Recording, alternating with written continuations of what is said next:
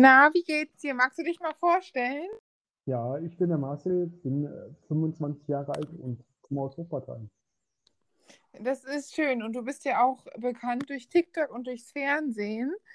Wie kam es denn Ja. dazu?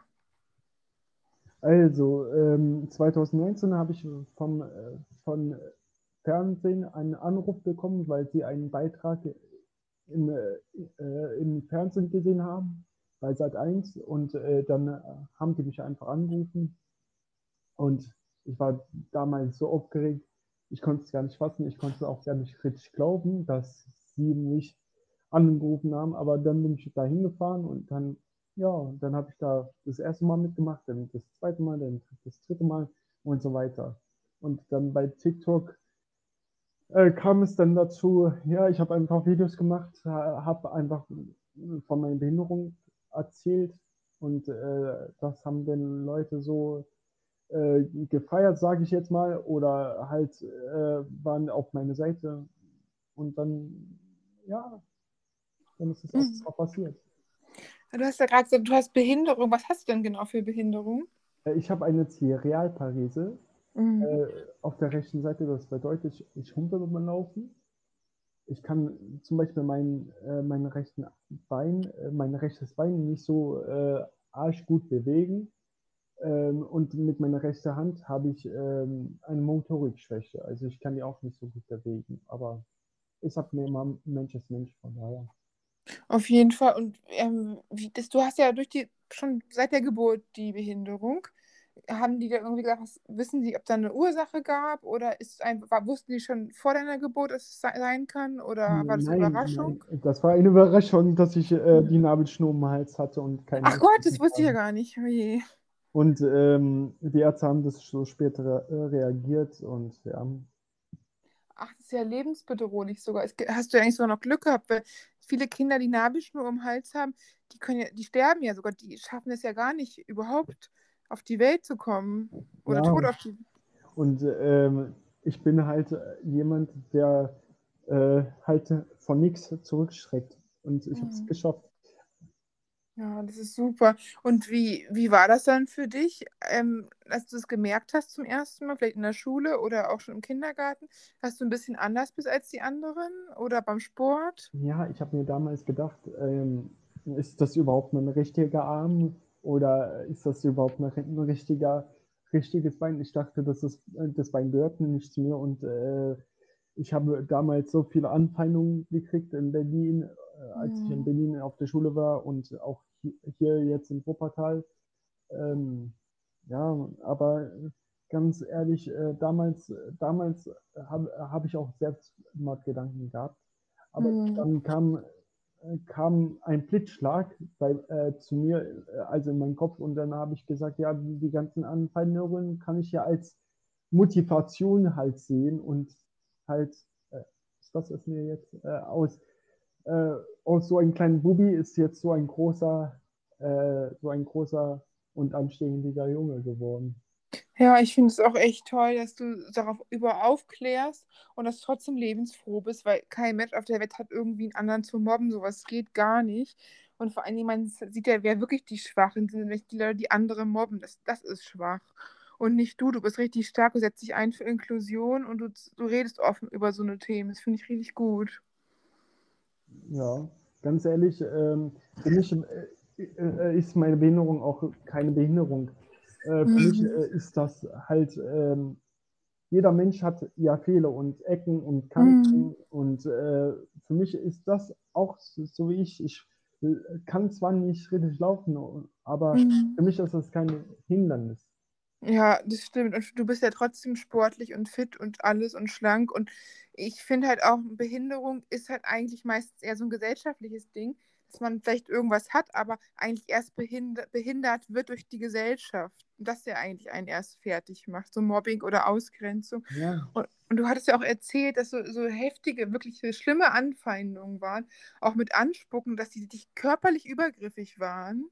ja, ganz genau, das war in der Schule damals. Äh, Wann ging ich, das los? War das schon in der Grundschule oder? nee, als ich hier in Wuppertal hingezogen bin, Mhm. äh, da bin ich auf eine, ähm, motorische, also Schule für motorische äh, und halt Gehbehinderte und auch ein bisschen geistig Behinderte gegangen.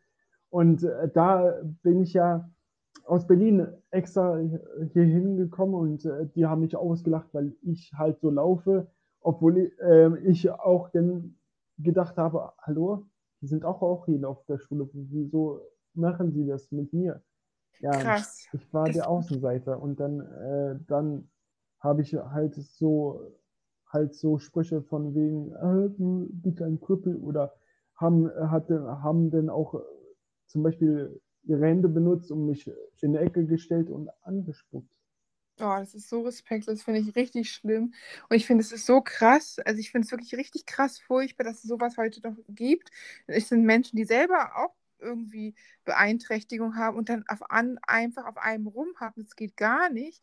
Haben dann die Lehrer dir mal geholfen oder irgendwas? Ich meine, es ist ja eine Inklusionsschule gewesen, ja, oder?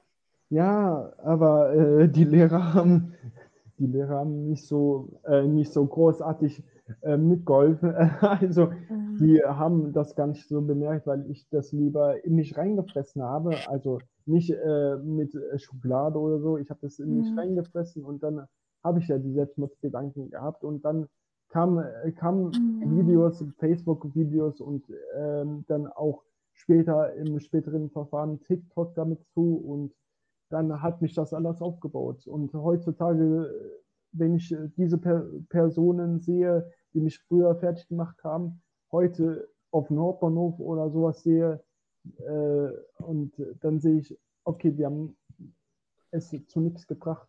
Mhm. Haben sich mal jemand bei dir entschuldigt oder so? Ganz ehrlich, äh, Entschuldigung brauchen sie sich nicht. Ähm, mhm. Ganz ehrlich, man hätte es einfach damals nicht machen sollen. Ja, das stimmt, finde ich auch.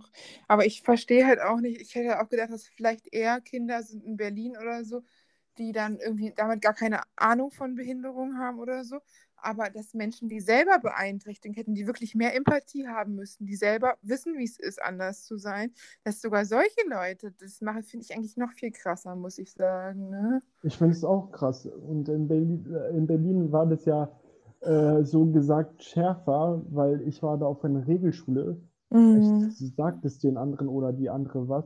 Ja. Es ist so eine Schule, da sind Menschen mit einer Einschränkung und äh, Menschen, die halt keine Einschränkung haben in der Schule. Ja. Und da hatte ich halt äh, Mitschüler, die halt mich äh, auf dem Schulhof äh, geschlagen und getreten haben. Und äh, dann kam ich auch zu Hause dann habe ich innerhalb, ich war da erst vor kurzem auf der Schule und dann innerhalb von drei Wochen wieder die Schule gewechselt haben. Oh, das ist schlimm. Ich finde das wirklich furchtbar. Und ähm, war das ja die ganze Schulzeit über? Ging es auch schon in der Grundschule los? Grundschule, äh, ich weiß nicht, ob ich in der Grundschule war, weil äh, da müsste ich jetzt äh, mhm. so nachdenken. Aber damals, damals, ähm, damals habe ich gar nicht drauf so geachtet, weil damals ist, äh, also früher war man so ein kleiner Putschi und hat äh, auf so welche Sprüche glaube ich, nicht gehört. Und erst, mhm. erst wenn man so äh, in, im Jahr 13 oder 14 oder 15 Jahre alt war, dann hat man erst darauf reagiert und ah. mit, miterlebt. Ja, du bist jetzt 26, ne? Und ähm, hast du denn jetzt auch nach der Schule oder hast du eine Ausbildung angefangen oder ist es dann besser geworden, dass Menschen respektvoller umgegangen sind mit dir? Ganz ehrlich, heutzutage, heutzutage wenn ich auf der Straße gehe, da sehe ich schon, sehe ich schon äh, die Leute hin, äh, hinterm Rücken halt lachen und auch Freunde, auch Freunde, die sich als Freunde ausgeben und äh, ganz ehrlich, äh, so welche Menschen sind für mich keine richtigen Freunde, die wollen nur mit dir befreundet sein, weil du so ein gutes Herz hast oder mhm. weil ich so ein gutes Herz habe und weil ich nicht Nein sagen kann. Und mhm. äh, da, da, damals, äh, als ich aus der Schule gegangen bin, war ich erst immer in so einer Behindertenwerkstatt, also Lebenshilfe mhm. nennt sich das. Und äh, da habe ich auch gemerkt, ich bin unterfordert, weil mhm. die, äh, die, Betreuer da aus, aus der Werkstatt haben mich so wie ein kleines Kind äh, behandelt. Aber Marcel, kannst du sie selber essen oder selbst auf Klo gehen? Dann habe ich auch denen gesagt, pass mal auf, ich bin äh, 18 und ich will nicht so wie ein kleines Kind behandelt werden. Und deshalb war ich auch insgesamt zwei Jahre, inoffiziell war ich nur, nur sechs Monate da, weil ich mhm. anderen Zeit dann mich lieber krank geschrieben habe und dann was anderes gemacht habe. Ja, das kann ich verstehen. Das ist ja auch wirklich, also das geht auch nicht. Vor allen Dingen, ich habe eh gehört von Werkstätten, dass es ziemlich schwierig ist da, dass man keinen Mindestlohn bekommt, dass man trotzdem vom Amt irgendwie abhängig ist und da auch, dass halt, man halt auch irgendwie ein bisschen ausgebeutet wird für seine Arbeit. Ganz ehrlich, damals habe ich da vier, 54, äh, 74 äh, Euro nur gekriegt, was ich äh, äh, bei der Sparkasse denn, also ich habe ja ähm, da ein Angebot gekriegt von Liebste, dass ich zur Sparkasse wechseln, wechseln äh, konnte. Und dann war ich erstmal bei der Sparkasse. Ich habe da mehr in äh, zwei Minuten verdient. So, Krass. Äh, oder in zehn Minuten verdient. Aber mhm. dann hat die Sparkasse auch einen Fehler gemacht, äh, wo ich gesagt habe, okay, äh, für mich äh, mit mir Werbung machen und mit mir einen Film drehen, könnt ihr, mhm. aber mich nicht weiter beschäftigen. Mhm. Und, das ist ja auch Ausnutzung, ne? Ja, ganz ehrlich, mich haben die als Werbe Werbeplakat so, so genommen. Und äh, damals hat mich auch zum Beispiel eine Bürgerin gefragt, und sind Sie noch bei der Sparkasse? Ich so, Sie wissen gar nicht, was hinter den Kulissen so passiert. Ja, das ist unfair. Vor allem die Spar, also generell Banken sind ja generell auch so ein bisschen bekannt dafür, dass sie eher die Kunden abzocken, also Versicherungsvertreter ja. und Banken. Aber dass sie auch die eigenen Mitarbeiter abzocken, ist schon heftig. Ja, und da hat, äh, da war so ein Fall, da hat sogar ein Arbeitskollege von mir damals sich äh, extra, extra zwei Monate mit dem Chef hingesetzt und äh, wollte halt, die, der wollte mich halt zurück, aber äh, der hat dann auch gesagt, Marcel, ich kündige auch, weil du nicht äh, weiterhin beschäftigt wirst. Ist ja nett. Das ist ja dann wirklich mal kollegial.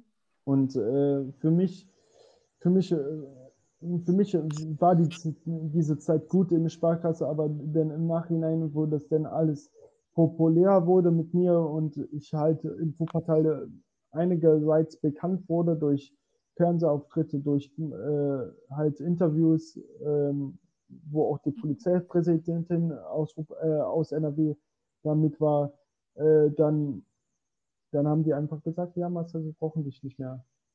Wir stellen ja. keine Behinderten mehr ein, weil wir die gewisse Prozentzahl haben. Ja. Und dann habe ich am nächsten Tag sofort, äh, sofort die Schlüssel abgegeben und sofort war ich weg. Oh, das ist heftig. Wie lange warst du insgesamt bei der Sparkasse? Bei, äh, zwei bis drei Jahre.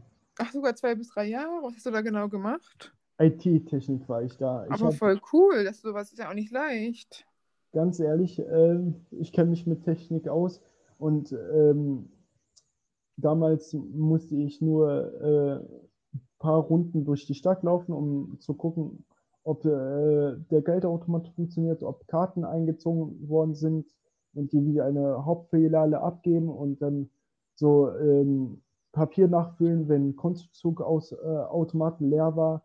Und das hat mir auch Spaß gemacht, aber äh, ganz ehrlich, ähm, ich bin dankbar dafür, aber nicht dankbar dafür, dass sie mit mir so umgegangen sind. Ja, das finde ich auch. Also ich finde auch gut, dass du mal, dass du das sagst, was dann nicht in Ordnung ist, weil so geht es einfach nicht. Vor allem haben sie sich ausgenutzt, dass sie als Aushängeschild, als wenn sie inklusiv wären, Inklusion, und dabei ist es ja gar nicht so. Ist ja schon unfair. so sehe ich das auch.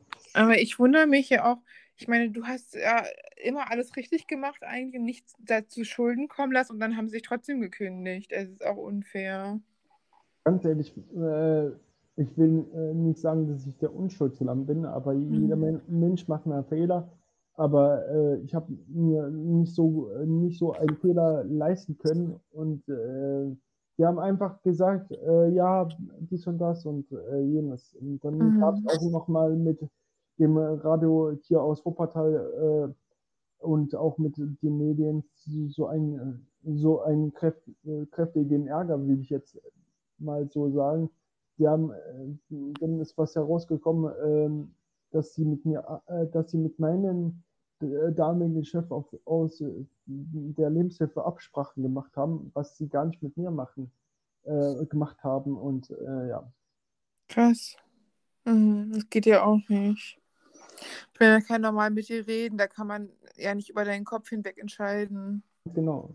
Die dachten, äh, also die aus der Lebenshilfe haben mich schon damals ähm, richtig, richtig runtergemacht, weil ich hatte ja nachdem, äh, nachdem nochmal ein Gespräch bei der Lebenshilfe und dann hat ja die, äh, die das geleitet hat, die hat gesagt, pass auf, in dem Raum sitzt derjenige, der halt mit der Sparkasse in Verbindung gestanden hat. Und ich so, ja, Gott sei Dank kommt er jetzt nicht raus, sonst hätte ich ihn, weiß ich nicht, was äh, zur Sau gemacht. Mhm. Aber ähm, dann habe ich auch den äh, habe ich auch die Sparkasse verlassen, weil äh, also die Lebenshilfe verlassen, weil ich sag dir, gut, dass es so Menschen gibt, äh, so eine behinderte Werkstatt gibt, aber ich ich gehöre einfach nicht dahin. Ja, das finde ich auch. Du gehörst ins Fernsehen. Und du hast ja auch im Fernsehen schon richtig, äh, richtig, richtig viele Auftritte gehabt. Ganz genau. Einmal bei Köln 50, äh, also vier Monate bei Köln 50667, dann auf Streife, den Trovatus und dann mhm. überall. Überall. Mega. Du warst sogar mal bei Günther Jauch. Ja. Äh, Im Jahresrückblick vor zwei Jahren und bei Köln hattest vor du sogar. Jahren. Vor vier, Ach, vor vier Jahren. schon. Ach, so lange ist es schon her. Entschuldigung, vor vier Jahren. Wow, das ist ja schon richtig lange. Hast ja auch schon richtig, du hast ja auch schon richtig, richtig viel gemacht. Und ähm, wer Köln, wie, wie, wie warst du, wie kam es, dass du zu, ähm, zu Köln 50667 gekommen bist? Also, die kennt man ja auf RTL 2, die Serie. Ja. Wer kennt die heutzutage nicht? Nee, mhm. die haben mich einfach angerufen, weil, weil die ja, äh, weil die ja so, ein, so einen Beitrag im Fernsehen gesehen haben. Und mhm. äh, dann habe ich gesagt, okay, ich habe eh nichts verlieren, also gehe ich dahin. Mhm. Äh, dann war ich erstmal nervös, dachte ich, okay, ich, ich habe diese Einschränkungen und die haben keine Einschränkungen. Und wie sie darauf reagieren, wenn dann da auf einmal jemanden mit einem Bein, äh, mit, jem, äh, mit einem Gehfehl aufkreuzt. Mhm. Aber die waren da so locker, die anderen Schauspieler waren auch so locker. Und äh, das hat sich dann äh, Woche zu Woche für mich da gelohnt, da mitzumachen. Mega. Äh, und wie, wie kannst du das so beschreiben am Set? Wie war das Gefühl da? Warst du direkt auch ein Teil davon oder hattest du manchmal das Gefühl, du bist, du bist anders als die anderen oder gar nicht? Ganz ehrlich, ähm, äh, damals äh, am Köln 50667 Set war die beste Zeit für mich, weil die äh, andere Schauspieler und auch bekannte Schauspieler haben dann zu mir gesagt, Marcelo, du bist ein Teil von uns. Und Schön. das war einfach richtig geil, schon innerhalb von zehn Minuten, als ich da angekommen bin. Und äh, dieser Jan, also Christian von Köln mhm. 667, der etwas stabilere mhm. war damals, der hat zu mir gesagt, Marcel, du brauchst keine Angst haben vor mir, ich fresse dich nicht auf. cool. Und äh, dann habe ich gesagt, okay. Und dann ähm, habe ich ja immer Fotos gemacht, weil äh, keiner nimmt mir die Zeit und deshalb nehme ich, äh, mache mach, äh, mach ich immer so, so die Fotos, egal wo ich bin, ich mache immer so Fotos, um diese Zeit nicht zu vergessen. Und ähm, ich hatte eine tolle Zeit.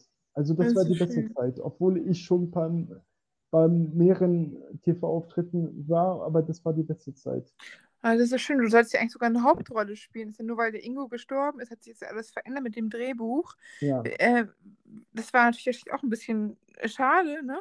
dass es da dann doch nicht geklappt hat. Wie hast du das dann, ähm, hast du noch Kontakt mit den Leuten oder hast du gesagt, vielleicht kommst du später doch mal dahin oder wie war, ist es dann gegangen, wie war das dann am Ende? Also, ähm, vor, äh, also am nächsten Tag, also einen Tag danach, nach Ingos, äh, nach Ingos Unfall, da, da als er mhm. gestorben ist, hatte ich ja eigentlich mit Ingo einen TV-Auftritt und dann sollte ich auch mein äh, meine Unterschrift leisten für den Festvertrag da bei mhm. Köln 56667. Ähm, und dann hatte ich ein langes Gespräch und dann wurde halt äh, diese Szene, also halt diese äh, Serie umgeschrieben, dass Ingo denn weit weggezogen sei und nie wieder gekommen wäre und so.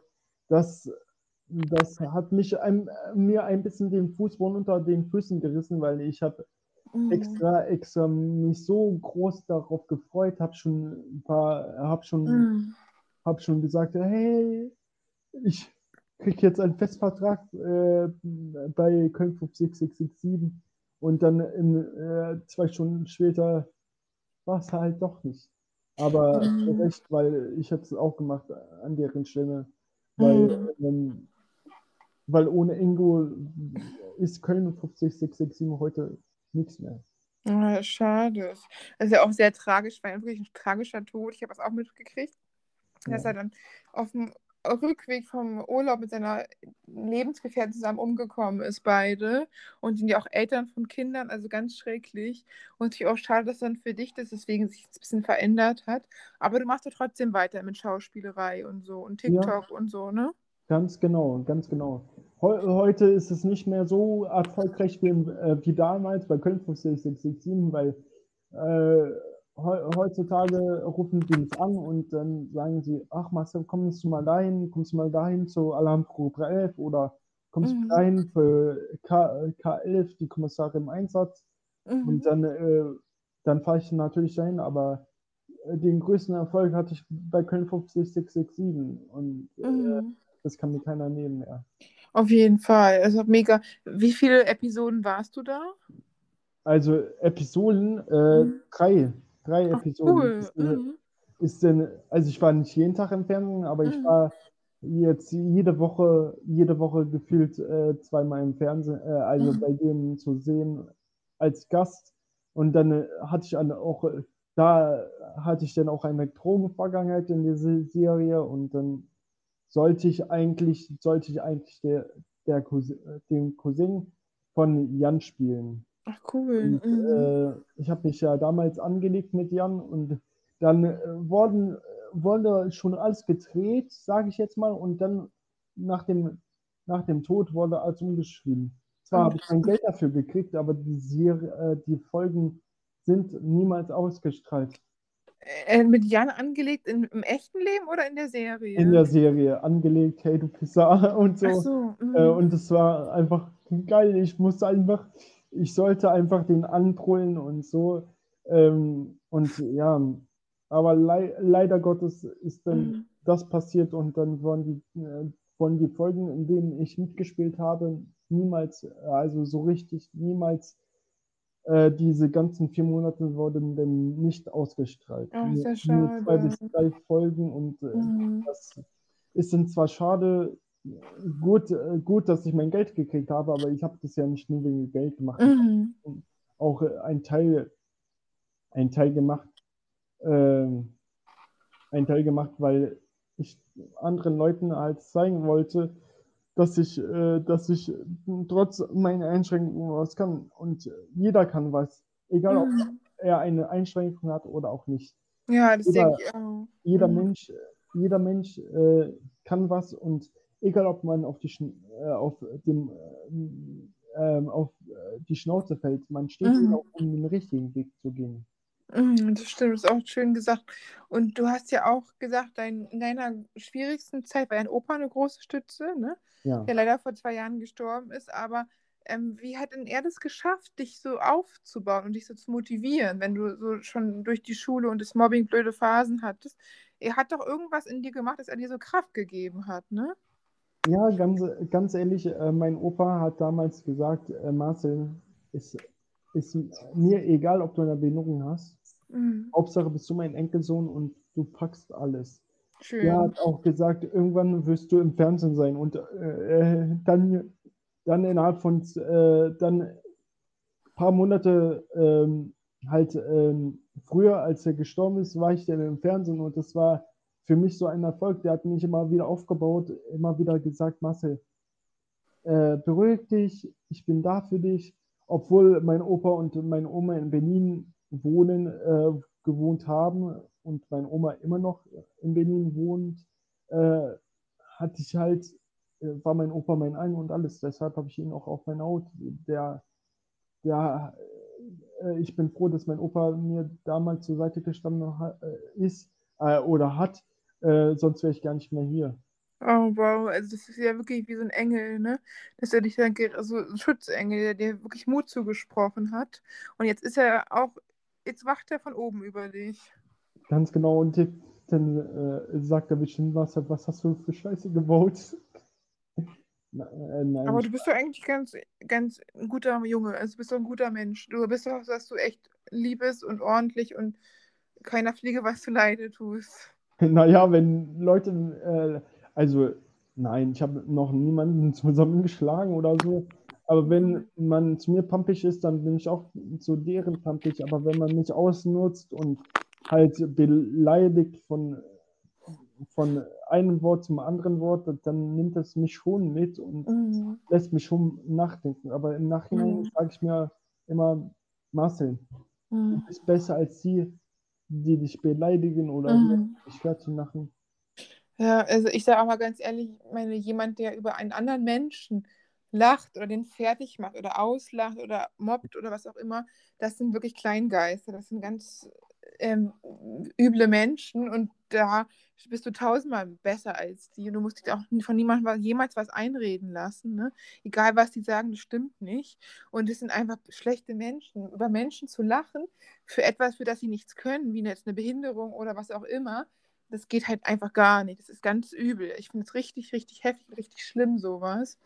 Und ich finde halt toll, dass du auch ein Vorbild jetzt bist für andere Menschen. Weil du sagst, ich habe wirklich eine schwere Phase hinter mir, aber trotzdem lebst du deinen Traum jetzt als Schauspieler. Ganz ehrlich, das hast du schön gesagt. Danke. Und äh, ganz ehrlich, ähm, ich ähm, will, will halt anderen Leuten zeigen, äh, dass man trotz einer Behinderung was machen kann und dass man nicht abgestempelt werden soll, bevor ähm, ich hatte ja damals äh, diesen Fall, damals musste ich äh, von der Schule aus ein Praktikum suchen. Und Mhm. dann war ich halt bei einer Firma, die hat mir gesagt, wir brauchen keine Behinderten, müssen wir denn alles hinterher tragen. Und bis ich das realisiert habe, war ich schon wieder im Auto. Und Mhm. dann bin ich wieder ausgestiegen und habe zu denen halt gesagt, äh, was haben sie gerade zu mir gesagt? Mhm. Und äh, das hat mich äh, in dem Punkt auch so fertig gemacht, weil man mich nicht kannte und ich Mhm. Sollte schon, äh, musste schon drei Wochen auf diesen Chef warten und bis der Chef mir den so eine Antwort gegeben hat. Ja, ist respektlos. Vor allem, ich meine, ich sag mal, ein Mensch zu sagen, er ist ein, dafür, dass er ein Arschloch ist, weil er ein Mobber ist, dass man ihn dafür ablehnt, das finde ich absolut okay. Ne? Ja. Jemand, der andere fertig macht. Aber einen Mensch abzulehnen oder, oder auch aufgrund einer Behinderung, das ist schon unglaublich behindertenfeindlich. Und das finde ich richtig schlimm, sowas. Und es ist halt genauso schlimm, behindertenfeindlich wie rassistisch oder frauenfeindlich. Es ist halt alles in einen, alles gleich, gleicher Mist und gleich äh, schlimm, sowas geht nicht. Und leider ist sogar noch so, dass es heutzutage so wenig in, überhaupt in den Köpfen der Menschen ist. Rassismus und Sexismus, da, da ist irgendwie jeder gegen, Ja. hoffentlich. Aber äh, Behindertenfeindlichkeit ist den Leuten nicht mal auf dem Schirm. Ne? Die wissen nicht mal, dass es sowas gibt, dass Menschen mit Behinderung so viele Kämpfe haben, die andere einfach nicht haben. Und dass man da so behandelt wird von oben herab, das ist halt, geht halt gar nicht. Ich frage mich, was das soll. Da kämpft man für einen Job und da muss man sich sowas anhören. Frech ist es. Frech, äh, ja, wir- wirklich äh, unnormal. Aber ganz ehrlich, ähm, man muss äh, negativ einstecken können, Mhm. Äh, m- äh, bis man irgendwann mer merkt, man hat es, man hat sein Ziel erreicht. Man Ja, sollte finde niemals aufgeben. Das ist toll. Das ist ein, du bist ein Stehaufmännchen. Du bist auch ein Vorbild damit. Weil ich finde es dann auch wirklich schlimm, dass viele Leute vielleicht sich gar nicht trauen. Ne? Dass sie sagen, wenn man sagt, sie sollen in eine Werkstatt gehen, dass sie dann da bleiben. Und du hast gesagt, nee, das möchte ich nicht. Das ist nicht das Richtige für mich. Ne? Ja, Und es ist auch wichtig, dass man auch sagt, das geht nicht. Und ich finde auch mit der Bezahlung, jetzt ist ja in Kalifornien ein Gesetz raus, dass es Menschen mit Behinderung zumindest den Mindestlohn kriegen, was ja auch das Mindeste ist, ne? ja, Weil die arbeiten auch Vollzeit und dass Deutschland da so hinterherhinkt, ist auch echt schlimm, finde ich. Ich finde eh heutzutage, ähm, gerade wie heutzutage die meisten mit so Leuten umgehen, die in einer Werkstatt sind, sind für mich Abschaum, ganz ehrlich. Dann äh, bin, äh, behandeln die meisten äh, Betreuten aus den Werkstätten die, ähm, die Menschen halt so, als wären sie noch in der Grundschule oder Ja. wären sie noch kleine Kinder. Weil damals hat mir, mir auch gesagt, Marcel, kannst du selber aufs Klo gehen oder kannst Ja. du selber essen? Und dann habe ich auch zu der gesagt, nur weil ich eine Behinderung habe, bin ich doch nicht, äh, kann ich doch nichts. Und äh, da war für mich schon äh, die Aufgabe, einfach da, äh, dahin zu schmeißen. Weil Mhm. ehrlich, ich habe zwar eine Behinderung, aber Mhm. für mich ist das keine Behinderung, für mich ist es eine Bereicherung. Eben. Und ich meine, man muss ja auch sagen, so, und du läufst ja auch ganz normal. Vielleicht ist man minimal Unterschied, aber du, du kannst ja laufen. Das ist ja nicht, dass du jetzt gar nicht laufen kannst. Und das ist ja, das ist ja auch harte Arbeit wahrscheinlich gewesen. Und statt dass man dann mal Anerkennung bekommt, dann noch so äh, dahingestellt werden, als wenn man gar nichts könnte, finde ich halt auch gemein. Irgendwie auch falsch. Sowas geht ja nicht. Ja, wirklich, ohne, ohne Witz, ähm, wo du gerade gesagt hast, das ist schon schwer, so zu laufen wie ich. Mhm. Ähm, mit zehn Jahren musste ich halt viel laufen lernen, weil äh, Mhm. die Ärzte mich operiert haben an Hüfte, weil ich eine Mhm. Hüftdysplasie hatte, weil Mhm. meine Pfanne rausgerutscht ist. Oh. Und Mhm. äh, da war ich dann für ein paar Monate am Rollstuhl gefesselt. Mhm. Und äh, dass ich wieder laufen konnte, habe ich nur mich selber zu verdanken, weil ich habe nie die Hoffnung aufgegeben. Zwar bin ich öfters auf die Schnauze gefallen und habe mir, äh, hab mir Kronenbrüche Brüche geholt, Mhm. äh, aber ich habe immer gesagt, Leute, ich beweise es euch. Und dann äh, ich, bin ich wieder gelaufen oder konnte ich wieder laufen. Und dann wollte ich noch was anderes machen. Ich wollte Zweirad fahren, also Mhm. Fahrradfahren üben. Und äh, während ich äh, die Schrauben und Platte noch in meiner Hüfte hatte, habe ich mich auf die Seite geschmissen mit dem Fahrrad, weil ich Fahrradfahren üben wollte. Und der Arzt hatte immer gesagt, Marcel, ich muss, du musst aufpassen, du hast noch dein, äh, die Schrauben drinne. Mir war das kackegal, mir war das kackegal, ich wollte Fahrrad fahren. Mhm. Aber hat geklappt auch. Hat geklappt. Super. Zwar, zwar auch mit äh, leichten Gehirnerschütterungen, aber Oh. ähm, ganz ehrlich, jeder fängt bei klein an. Mhm. Aber ich finde es ja echt beeindruckend, dass du das alles so gemacht hast. Ich wusste das gar nicht, dass du, weil du hast ja das schon als seit deiner Geburt gehabt, ne? Ja. Aber dann hast du normal gekrabbelt und gekrabbelt und laufen gelernt. Also und dann mit, mit 10 musst du nochmal normal laufen lernen. Das ist ja auch doppelte Belastung, ne? Ganz ehrlich, was meine Mutter mir damals gesagt hat, ich äh, habe kurz bevor ich das erste Mal, also mit drei Jahren operiert wurde, äh, konnte ich so laufen wie jeder andere Mensch. Ach, krass. Und nach der Operation, weil ich habe ja erstmal laufen gelernt und hatte das noch nicht so im Kopf. Und dann Mhm. war ich im Gips, weil meine Se- Sehne, also meine Sehne äh, musste verlängert werden. Sollte Mhm. eigentlich gar nicht verlängert werden. Nach ein paar Jahren ist das ja herausgekommen, dass sie gar nicht verlängert werden hätten äh, sollen. Und äh, dann, äh, dann habe ich so wie, wie äh, habe ich so, bin ich jetzt so gelaufen, äh, habe ich damals äh, so angefangen zu laufen, wie ich jetzt laufe. Und äh, kurz bevor ich ja operiert worden bin, habe ich, bin ich noch nicht so gelaufen wie jetzt. Mhm.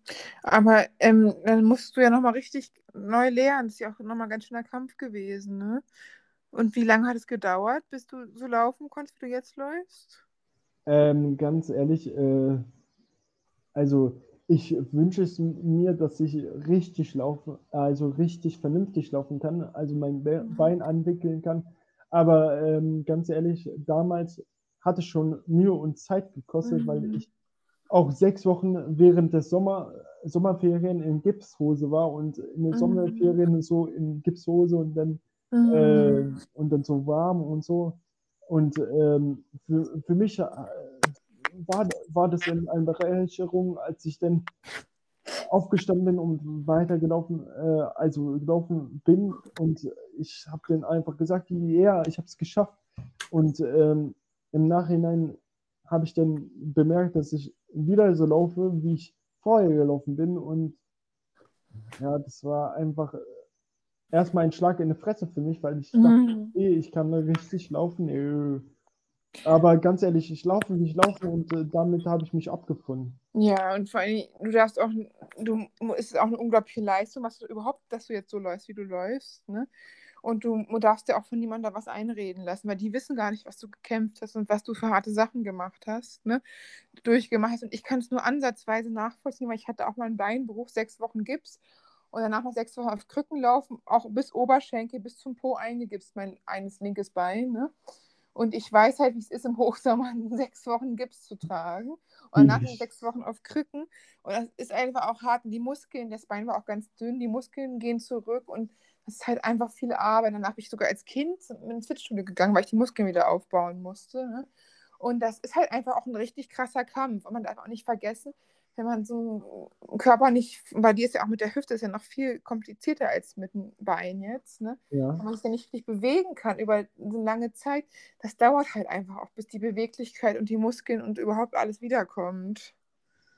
Ganz, ganz ehrlich, man kämpft sich durch, durchs Leben. Mhm. Und ich sage mir auch immer wieder, wenn mir jemand sagt, ich bin ein, äh, den Ausdruck will ich hier nicht sagen, aber Mhm. Wenn ich halt äh, so Ausdrücke bekomme, ey, du hast doch eine Behinderung, du kannst doch eh nichts. Man Mhm. muss einfach drüber stehen und man muss einfach die Leute, äh, man muss die Leute ein- einfach anschauen und dann in ein paar Jahren wieder treffen und dann Mhm. sieht man, dass man was erreicht hat und die anderen nicht. Und du hast auch schon längst einen gezeigt. Du hast ja schon diverse Schauspielauftritte im Fernsehen sogar. Du warst ja schon in hunderten TV-Produktionen, hast da mitgemacht und so. Das ist ja schon echt was Besonderes, ne? Und das muss man auch erstmal schaffen, sowas. Und du hast ja sogar noch mehr Herausforderungen als andere Schauspieler, ne? Und ich finde, da kannst du auch richtig stolz auf dich sein, dass du das gemacht hast und dass du nicht aufgibst und dass du auch so stark bist. Das ist auch ein Vorbild. Dankeschön, dass du das gesagt hast. Aber ich sag mir mal, ich bin äh, dennoch, äh, dennoch ein kleiner, äh, kleiner Schlingel, sage ich mir, ähm, weil ähm, zwar muss ich kämpfen, aber jeder Mensch muss Mhm. für Sachen kämpfen, für die er eigentlich nicht in der Lage ist. Mhm. Aber ähm, ich habe damals so viele Niederschläge, äh, Mhm. Niederschläge äh, durchmachen müssen, wo ich mir gesagt habe, wenn ich wieder auf, äh, wenn ich hin, äh, äh, wenn ich liegen bleibe, dann werden die anderen lachen, wenn ich wieder aufstehe, werden die erstmal gucken und wenn ich so das so, so weit schaffe, dann, äh, dann, dann habe ich das geschafft und Mhm. Finde ich gut. Finde ich, finde ich toll, dass du so eine Motivation hast da. Und du hast ja auch so viele Tattoos und so. Sind die auch, dass die für die, ähm, für die Kämpfe stehen? Oder das von deinem Opa ein Tattoo, von seinem Geburtsdatum? Und auch so, oder sind es so wie Glücksbringer, deine Tattoos? Oder erinnern dich an besondere Situationen oder an besonders schmerzhafte Situationen? Oder ist es einfach so dein Leben im, in Bildern erzählt? Ga- äh, Ganz äh, genau, ähm, was du zum Schluss gesagt hast, das zählt ein bisschen dazu. Ähm, ich äh, sag mir immer, äh, sag mir immer, wenn ich mir Tattoos mache, dann so, sollen die schon eine Bedeutung haben und sollen mir wieder Adrenalinschub geben, dass ich, wenn ich den nächsten, äh, den nächsten äh, Kampf äh, vor, Mhm. mein, vor meiner Nase habe, dann sollten die Tattoos mir schon Kraft geben. Und ähm, ich habe ein, ein Tattoo von meinem Opa, äh, weil mein Opa bedeutet mir viel. Dann habe ich auch ein, ähm, ein Datum von meiner Schwester, wo sie geboren ist, Mhm. auf meinen Fingern äh, und eine römische Uhr und eine Frau darunter auf meine Brust. Das war das schmerzhaftste Tattoo Mhm. ever, weil ich habe nie gedacht, dass man so viele Schmerzen haben kann. Und äh, dann, äh, dann habe ich, äh, dann habe ich das zwar, äh, da- dann habe ich das durchgezogen, weil am diesem Tag waren ja nicht nur ein Tattoo fällig, sondern zwei. Und Mhm. äh, dann habe ich lieber das Schmerzhaftste zuerst gemacht. Und dann hatte ich innerhalb von zwei Sekunden schon Tränen in den Augen und habe ich Oh gesagt, ich will lieber aufgeben. Aber dann Mhm. hat mein Tätowierer gesagt, nee, Marcel, du hast jetzt äh, die große Schnauze gehabt, also musst du auch Mhm. durch. Und äh, ja, Oh. und dann habe ich auch von Berlin noch Tattoos und äh, weil halt Berlin meine Heimat ist. Mhm. Weil, äh, ich sag mir mal, Jans Berlin ist eine Woche mittendrin, war. Bitte? Jans Berlin ist eine Woche und ich mittendrin. Und, äh, und also diesen, ich weiß ja nicht, ob du den Spruch kennst, aber Jans Berlin ist eine Wolke und ich mittendrin. Eine Wolke? Nee, ich kannte den noch nicht. Und äh, das hat mir ein Opa damals immer gesagt. Und ähm, von daher, ich habe ich hab immer dieses Wort in, im Ohr, weil mein Opa das immer nach jedem Telefonat Mhm. gesagt hat, Jans, Berlin ist eine Wolke, eine Wolke und ich mittendrin, also Icke mittendrin. Mhm. Und, Und was wollte der mit aussagen mit dem Spruch? ja, das, also ich weiß nicht ganz genau, aber er wollte mir, glaube ich, halt diesen Mut machen, einfach weiterzukämpfen. Und Ach das hat so. er auch erreicht. Und dann habe ich noch ähm, Mhm. als Tattoo ein Tiger. Das soll bedeuten, ich bin stark wie ein Tiger, auch wenn ich öfters auf die Schnauze falle, aber ich stehe wieder auf, um, um zu kämpfen. Und dann habe ich noch Mhm. ein Tattoo, das bedeutet Karma. Also Mhm. der mich immer, äh, die mich immer fertig machen, kriegen das doppelt so zurück. Mhm. Und äh, ja, ich ähm, bin jetzt, bin jetzt am überlegen, ob ich mir, also ich bin, bin fest dazu überschlossen, mir noch mehrere Tattoos zu machen, nicht nur eins oder zwei, sondern Mhm. direkt, äh, direkt nochmal zehn, weil Tattoos, für mich haben Tattoos eine Bedeutung. Ich weiß, Mhm. äh, ich liebe auch Tattoos, aber dann kommt zum Beispiel diesen Spruch von meiner Oma, ey, ja, Tattoos äh, lassen dich äh, asozial aussehen. Und dann habe ich, äh, dann sage, dann habe ich auch ihr mal gesagt, das ist mein Körper. Und Mhm. egal ob ich äh, mit mein, egal was ich mit meinem Körper mache, ich habe das zu bestimmen und dann, ja. Ja, ich denke das auch, dass das jeder selber wissen soll mit Tattoos und dass es seine eigene Entscheidung ist, dass auch andere Menschen einfach generell weniger über andere Leute urteilen sollten, weil man ja nie genau weiß, was der andere Mensch so erlebt und durchgemacht hat. Und Tattoos, wenn das die eigene Art und Weise ist, mit schweren Sachen ähm, zu fertig zu werden oder dass die einem Kraft geben, wie der Tiger oder Erinnerungen sind, dann ist es auch völlig okay. Ja, ganz genau. Und Und ich finde auch, da soll man halt nicht so viel so andere Leute urteilen wegen Aussehen oder Tattoos oder Übergewicht oder Untergewicht. Also das finde ich, das geht nicht. Oder wegen Behinderung. Also finde ich einfach eklig sowas. ja, so, äh, das, das hast du wieder gut gesagt. Entschuldigung, wenn ich hier mal, mal sage, aber ähm, das hat noch keiner gesagt. Ähm, ich sage mir immer, so Tattoos sind besser, als sich selber zu, also mit einem Messer sich selber weh zu tun. Dann Mhm. geht man halt zum Tätowierer und dann hat man Na- Narben, aber aus Kunst halt, dann hat man das halt für sein Leben lang und das soll ja auch eine Bedeutung haben. Mhm. So Narben, ich habe damit Verständnis, dass man sich selber wehtut, aber nicht so, äh, nicht so Verständnis, dass man, dass man äh, es immer weiter macht, immer weiter, immer weiter. Mhm. Und man sollte lieber, lieber mit dem Menschen sprechen, dem man vertraut und dann auch, denn auch wenn diese Person, ich hatte damals eine Ex-Freundin, die hat es mehrfach gemacht und dann habe ich auch Mhm. gesagt, ich möchte halt, dass du mir das halt sa- sagst, wenn du das machst, dann bin ich halt dabei Mhm. und äh, pass ein bisschen auf, aber die hat, Mhm. die hat es ja dermaßen weitergemacht und ich bin froh, dass ich, äh, dass ich äh, sie nicht mehr habe. Mhm. Ja, das ist ja auch oft, dass so selbstverletzendes Verhalten mit, in Verbindung mit Borderline-Persönlichkeitsstörung ist.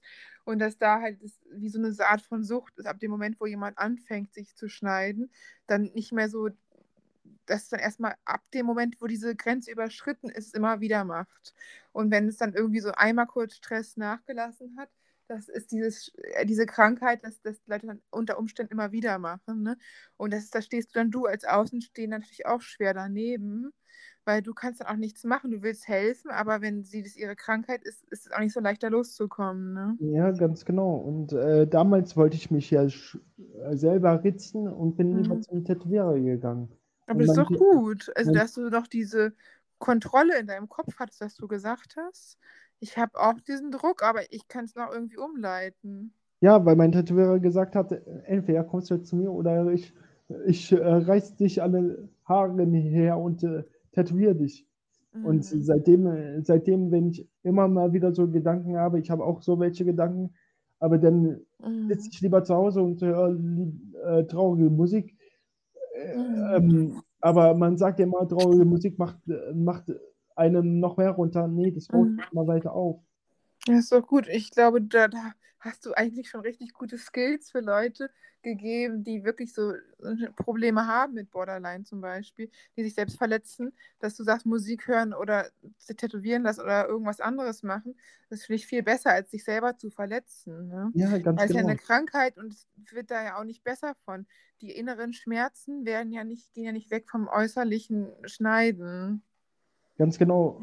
Am besten ist es, wenn man rausgeht an der frischen Luft, dann hat man auch Leute um sich rum, die man zwar nicht Mhm. kennt, aber Leute um sich rum, halt äh, so Leute, die Mhm. reden und reden und reden und dann äh, oder sich halt Musik anzuhören oder einen Film anzugucken, halt mit Freunde oder halt mit jemandem, dem man vertrauen kann. Und am besten ist es, wenn man sich nicht selber wehtut, aber äh, ich kenne das, wenn man, wenn man den Druck hat, dann, dann einfach halt einfach mal im sauren Apfel beißen und einfach ins Kopfkissen schreien und dann, dann hat man für ein, zwei Minuten die Gedanken nicht, dann geht man lieber raus, geht man an frische Luft und dann, wenn diese Gedanken wieder kommen, ins Kopfkissen schreien oder beißen.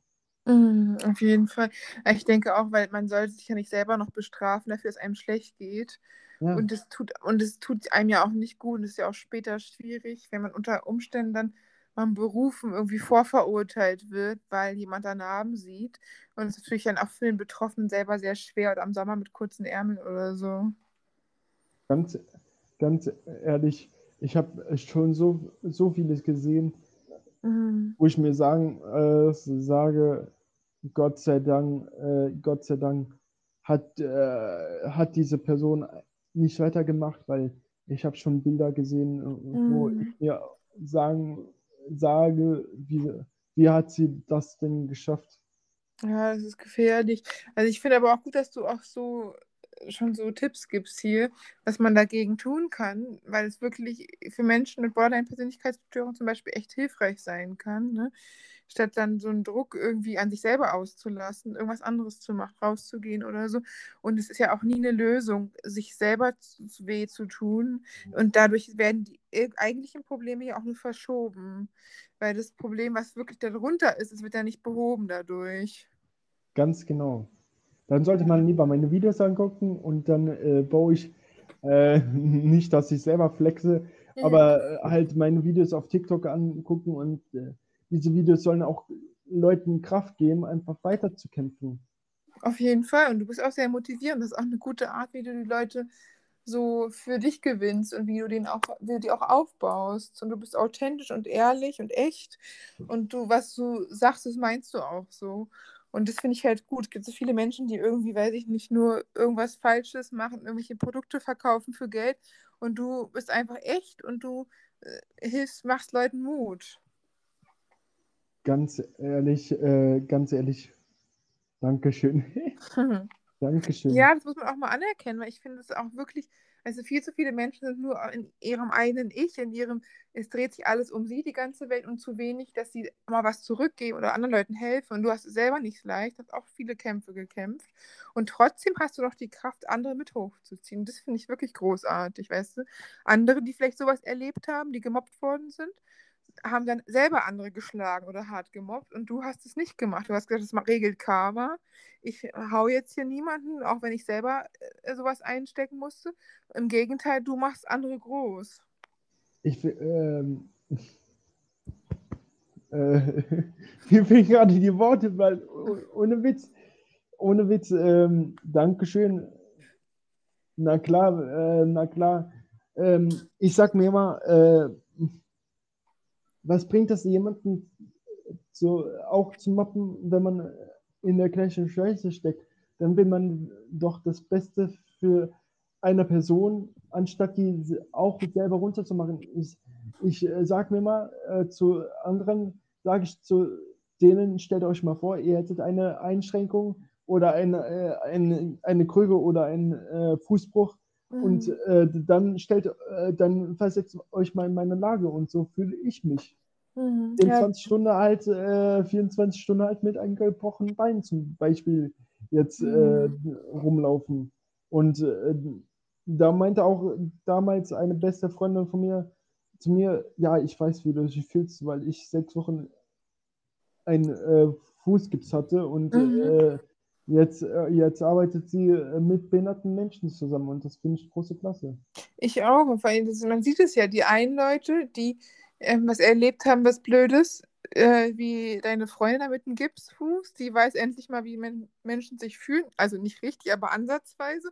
Und zieht daraus Kraft und hilft anderen Menschen mit Behinderung.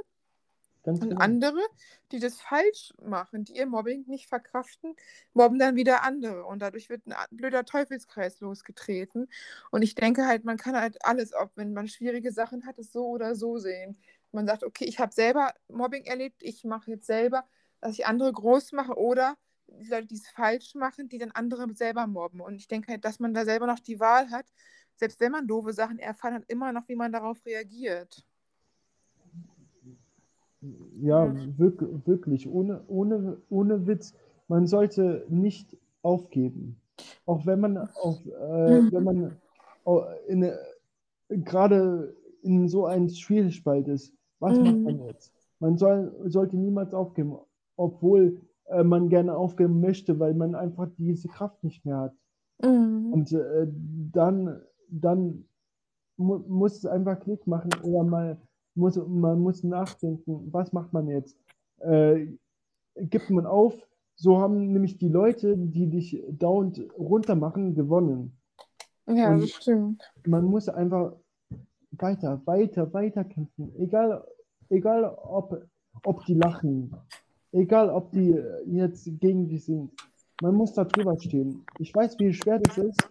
Ich sage das jetzt nicht so, äh, ich sage das jetzt so leicht, aber ich weiß ja, äh, wie es kommt und äh, was da dann passiert. Aber ganz ehrlich, ganz ehrlich, zu den Leuten kann ich nur einfach sagen, die halt jemanden mobben, die, die haben vielleicht in ihrem Elternhaus oder äh, auch früher ganz viele Mobbing äh, durchgemacht und müssen das jetzt weitermachen, aber macht es nicht.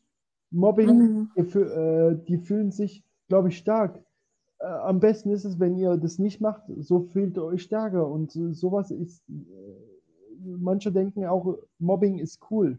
Mobbing Mhm. halt nicht cool. Mobbing ist, wenn man es nicht macht und wenn man den anderen Leuten hilft. Das denke ich nämlich auch. Ich denke es nämlich auch, statt zu mobben, sollte man mal andere Leute, die Hilfe brauchen, groß machen und denen helfen. Das ist für mich wahre Stärke. Und dass immer noch so, so komische Gruppendynamiken sind, wo Menschen, die andere mobben, dafür beliebt sind, dass sie andere schikanieren, ist irgendwie auch noch so ein Systemfehler, würde ich mal sagen. Ne? Weil eigentlich sollten die Menschen, die andere ähm, mobben, sollten die aus der Gruppe ausgeschlossen werden, weil die, der, die, die, die den Gift und den Hass in die Gruppe bringen und nicht die Menschen, die gemobbt werden, weil die, die gemobbt werden, die können nichts dafür. Ob sie nur eine Behinderung haben oder ein bisschen größer, ein bisschen kleiner, ein bisschen dünner, ein bisschen dicker sind oder was auch immer. Oder einfach anders, die haben das natürlich nicht verdient. Aber Leute, die andere mobben, die sollten ausgeschlossen werden, damit dieser ganze Mobbing-Prozess innerlich aufhört. Und mm, also, dass es halt einfach gar nicht mehr so kommt, dass jeder Mensch so sein darf, wie er ist und akzeptiert wird und keiner gemobbt wird mehr. Und dass alle Menschen, egal wer sie sind und wa- was ihre äh, Sexualität ist oder ihre Behinderung, was auch immer, woher sie kommen, aus welchem Land, ob sie Frauen oder Männer sind oder auch Kinder, dass die alle gleichen Respekt verdient haben. Ja, ganz genau. Und äh, jeder Mensch ist so einzigartig, wer er ist und Mhm. besonders. Und, äh, und äh, hübsch, egal ob jeder sagt, äh, ähm, was, du kannst auch nicht, jeder Mensch ist einzigartig, jeder Mensch hat seine Fehler. Äh, Ja, der andere trägt eine Brille, der andere trägt Hörgeräte. Mhm. Äh, von daher sind wir doch nicht alles perfekt, aber einzigartig und perfekt auf unsere eigene Art und Weise. Ja, das finde ich auch. Das ist wirklich, das, das ist wirklich so. Jeder ist auf seine Art und Weise perfekt und jeder ist ja auch durch seine Einzigartigkeit irgendwie so, äh, ein, äh, weiß ich nicht, unverwechselbar. Und das macht eigentlich die Menschen ja auch aus, dass sie halt nicht so sind wie die Tiere, dass die alle gleich aussehen. Obwohl die Tiere, die haben ja auch noch Unterschiede, noch gibt es ja auch noch. Aber man, dass man jeder Mensch einfach individuell aussieht, individuell ist, individuelle Persönlichkeit mitbringt und Erfahrungsschatz und eigene Erlebnisse und Berufe und Fähigkeiten und das macht die Menschen ja einfach aus. Ganz genau. Magst du irgendwie noch zum Ende so drei Tipps geben, die dir geholfen haben, äh, dass du der starke Mensch geworden bist, der du heute bist? Einfach, ähm, ich sage mal einfach nicht negativ denken, sonst könnt ihr gleich, äh, sonst könnt ihr im Bett bleiben. Immer positiv denken, immer, immer, immer, immer denken, ihr seid was Besseres als die anderen, die euch mobben. Immer, auch immer, äh, immer zu sagen, yo, ich schaffe das, ich habe heute einen guten Tag, auch wenn es scheiße ist. Sagen, Mhm. ich habe einen guten Tag und dann schafft ihr das. Ja, das ist schön, ja. Ich denke auch positive Sicht und dass man sich nicht von Leuten kleinkriegen lässt, die einen schikanieren, das ist auf jeden Fall super wichtig. Und an sich selber zu glauben. An sich selber zu kommen, ist das Wertvollste, was man, was man überhaupt besitzen kann. Mhm, auf jeden Fall. Also ich denke auch, nur mit Selbstvertrauen kann man sich auch selbst verwirklichen irgendwie. Ja, ganz genau. Mhm. So kann man, äh, so kann man sein Ziel erreichen, wenn man äh, fest daran glaubt, fest an sich selber glaubt und fest daran glaubt, dass man das schafft, dann schafft man das auch. Mhm, das denke ich auch. Ja, vielen, vielen Dank fürs Interview, Marcel. Kein Thema, kein Thema. Das ist schön, ja. Und das Interview kommt jetzt also morgen um 0 Uhr um am 28. raus. Und ich schicke Ihnen auch mal den Link zu dem Podcast. Ja, sehr gerne. Ich höre das auch drei Tage hintereinander an. Ach, cool. Okay, super. Vielen Dank. Kein Thema. Schönen Abend wünsche ich dir. Danke dir auch. Danke, Tschüss. bitte.